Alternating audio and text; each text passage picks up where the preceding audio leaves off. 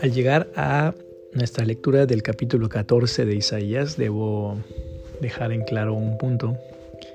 Recuerden una vez más que estos episodios tienen la finalidad de ayudarte en tu meditación diaria, en el hacerte unas preguntas de más, en entender un poco mejor el pasaje, pero no, no sustituyen, no sustituyen, perdón, un buen estudio, un buen análisis del pasaje. Y esto lo debo tener, lo debo dejar muy en claro particularmente porque conforme avanzamos a profecías más complejas, eh, realmente necesitaríamos episodios muy extensos para poder platicar de cada uno de los detalles de, las, de la profecía. Eh, en la medida que los podamos encontrar en comentarios, comentarios bíblicos, biblias de estudio, eventos históricos, y poder verificar datos y corroborar cómo fueron ocurriendo estos eventos cronológicamente. Sin embargo, yo te animo para que si tu interés despierta en hacerlo, pues consigas un buen comentario de Isaías, puedes conseguirlo por internet probablemente, eh, o pues, consultes con alguien que pueda eh, brindarte este material para que podamos todos entender mejor cada una de las partes de esta profecía. En fin, esto realmente eh, es válido no solamente para este capítulo, sino para cualquiera de los capítulos que hemos estudiado. Sin más que agregar, bueno, leyendo el, capítulo 14 nos damos cuenta que eh, de alguna manera sigue, es una continuación del capítulo 13, que en realidad eh, es una sección, los comentaristas han identificado una sección muy extensa de profecía que va del capítulo 13 hasta el capítulo 14, versículo 27 y es una vez más eh, la profecía del juicio sobre Babilonia.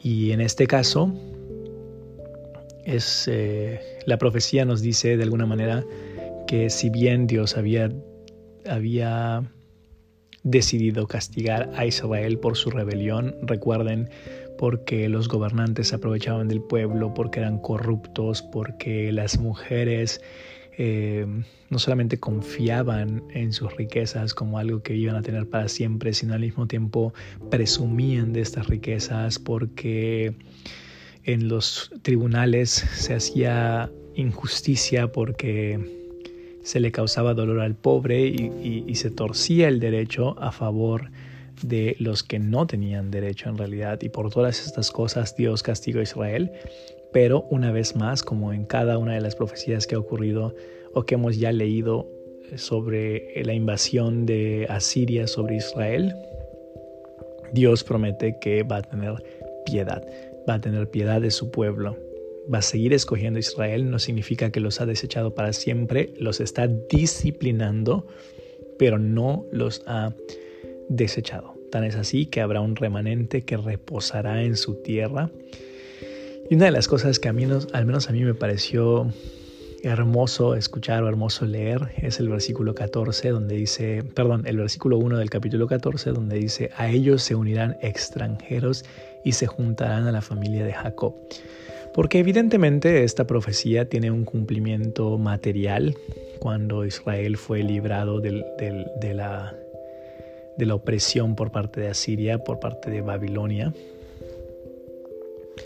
Pero también me parece que tiene un eh, significado escatológico, escatológico significando para el fin de los tiempos, en donde nosotros, que no somos judíos de sangre, que no somos eh, descendencia de Jacob en la sangre, nos uniremos a ellos y seremos parte de la familia de Jacob a través de un método legal llamado adopción y del cual nos hablan ampliamente los apóstoles, como por ejemplo Pablo nos dice en Efesios que hemos sido adoptados como hijos suyos por medio de Jesucristo. Por la gracia de Cristo, por su muerte en la cruz, nosotros hemos llegado a formar parte del nuevo Israel. Y esto, este versículo me lo trajo mucho a la memoria. Y bueno, em, vemos que además eh, el pueblo de Israel cuando haya pasado todo y cuando hayan sido liberados finalmente, también entonarían una canción también se regocijarían en la destrucción de sus enemigos y esto de alguna manera es un aliciente, bueno, fue un aliciente para el pueblo de Israel que escuchó esta profecía, pero me parece que también es un aliciente para los cristianos hoy, porque evidentemente hay enemigos del cristianismo y pareciera que en nuestros días esos enemigos del cristianismo están ganando cada una de las batallas y los cristianos están perdiendo. Pero digo pareciera, porque en realidad no será así. El día que Cristo vuelva, acabará con sus enemigos, acabará con todo aquel que se le oponga. Y ese día nosotros también nos regocijaremos en la destrucción y en el castigo de los enemigos. Recuerden que cuando Pablo habla en Romanos de que Dios creó unos vasos para honra y unos vasos para deshonra.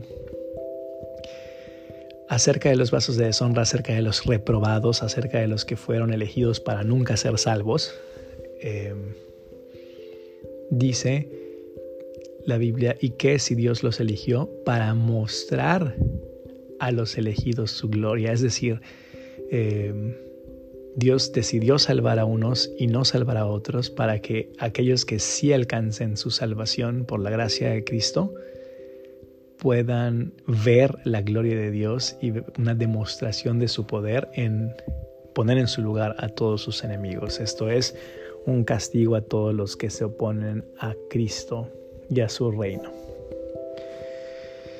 Y bueno, el, el resto del pasaje en realidad es una oda, es un cántico eh, que era común en estos tiempos que se cantaran canciones sobre los derrotados. Los, los victoriosos cantaban canciones sobre los derrotados y es una canción dedicada básicamente a Babilonia. Me parece muy interesante como desde el versículo 7 dice que cuando Babilonia caiga o cuando Babilonia cayera, toda la tierra estaría en reposo y en paz y se cantarían alabanzas. Muchos se regocijarían en la caída de este imperio que fue eh, un imperio brutal, un imperio agresivo. Cuando en el versículo 8 dice, aún los cipreses se regocijaron a causa de ti, y los cedros del Líbano diciendo, desde que tú pereciste no ha subido cortador contra nosotros, está hablando de árboles. Ah, me pareció una me pareció a mí también una imagen de que en el día de Cristo, em, incluso la creación, no solamente los seres humanos que hayan sido salvados, sino la creación entera se regocijará porque acabará la maldición Dios lanzó sobre el mundo por causa del pecado y también la creación volverá a tener todo su esplendor y no volverá a ser explotada, la contaminación no volverá a, destruir el mundo ni a ponerlo en riesgo. Todo volverá a una armonía perfecta. En este caso sigue hablando de la caída de Babilonia e incluso algunos comentaristas piensan que los árboles se refieren a otras naciones que finalmente van a poder florecer cuando Babilonia, el imperio de Babilonia, el imperio de Asiria haya caído. Y recuerden que el mensaje, el lenguaje de la profecía, perdón, está expresado en un pasado en el sentido de que el profeta ya vio que esto ocurrió en el futuro. Em, vemos que en el versículo 9 se habla del Seol, se habla de este mundo de los muertos y que recibe al rey de Babilonia y donde los príncipes de la tierra se separan de sus tronos para recibirlo y para decirle, tú también te debilitaste como nosotros y llegaste a ser como nosotros. En realidad esto es, recuerden que es una canción de la que estamos hablando, así que es lenguaje poético. Eh, los comentaristas son enfáticos en decirnos, no crean que esta es una descripción de lo que será el lago de fuego, el castigo eterno, ni es una imagen de los días finales, porque no hay ninguna parte de la Biblia que nos hable de que las personas van a tener tronos y van a estar muy felices disfrutando el infierno, el Seol, y entonces van a recibir a los que vayan con ellos para nada. Todos estarán en constante sufrimiento. Pero este es un lenguaje figurado tratando de decir, bueno, eh, rey de Babilonia, tú que, tú que te creíste tan alto, rey de reyes, tú que te creíste por encima de todos, pues también llegaste al mismo lugar donde todos ellos se encontraron e incluso se harán burla de ti porque eres igual a ellos. De hecho, no solamente eres igual a ellos, eres peor que ellos, como veremos en un momento más. Pero sí dice el versículo 11 que hasta el Seol descendió su soberbia. Y dice, los gusanos serán tu cama y los gusanos te cubrirán. Y luego hay un pasaje que muchos identifican con, una, con un relato sobre la expulsión de Satanás pero en realidad este pasaje está haciendo énfasis o está haciendo referencia a la caída precisamente de este rey de Babilonia que creía que con la grandeza de su imperio él se había hecho como Dios, que no había nadie más por encima de él, que él era el más poderoso, que era el más grande, soberbia y altivez. ¿no? Él se había tratado de, de hacer igual a Dios. Es como dicen, eh, bueno, pude leer en algunos comentarios, lo, interesante es el contraste. Este que se creía tan alto, este que se creía tan poderoso, este que se creía tan grande, descendió al Seol y no pudo escapar de las garras de la muerte. A diferencia de él, Cristo, por ejemplo, descendió voluntariamente al Seol, pero él dio su vida y la volvió a tomar. Esa es la señal de que Él evidentemente, efectivamente es Dios y es el soberano aún sobre la muerte. el capítulo continúa en los versículos 14 en adelante diciéndonos que además el rey de Babilonia ni siquiera tendría un funeral, em, un funeral decente, sino que sería simplemente desechado simplemente sería desechado, no, no tendría como otros grandes reyes un funeral donde la gente le, le rinda respeto, sino que sería también desechado. Recuerden que esto ocurre, esta, la caída de Babilonia ocurre cuando el imperio de los medos y persas invaden también a Siria y destruyen todo.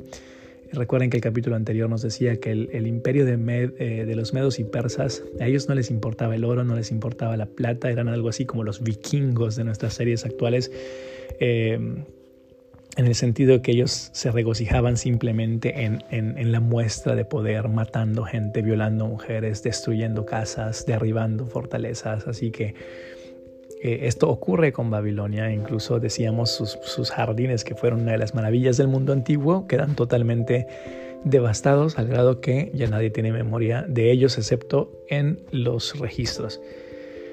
Y no solamente esto, el juicio contra Babilonia incluye que no solamente moriría su rey, sino moriría toda su descendencia, porque para Babilonia no habría un remanente. Eh, la parte que menciona el versículo 24 al 27 sobre Asiria es una referencia, bueno, en, realidad hay dos cosas. Recuerden que los reyes de Asiria empezaron a llamarse, a, a coronarse como reyes de Babilonia por, porque eran un imperio gigante. Pero recuerden que Asiria era el, peligro más cercano para el pueblo de Israel, temporalmente hablando, es decir, en la línea del tiempo, Asiria era el que lo estaba molestando, el que lo estaba invadiendo, el que los tenía oprimido y por lo tanto esta profecía incluye que también el pueblo de Asiria iba a caer bajo eh, la invasión de Babilonia, aunque luego se iba a considerar parte del mismo, del mismo reino y los reyes de Babilonia además eran asirios, pero em, Asiria caería primero y tampoco tendría un remanente como en el caso de Israel. Y finalmente eh, viene un pedacito más, una profecía contra Filistea.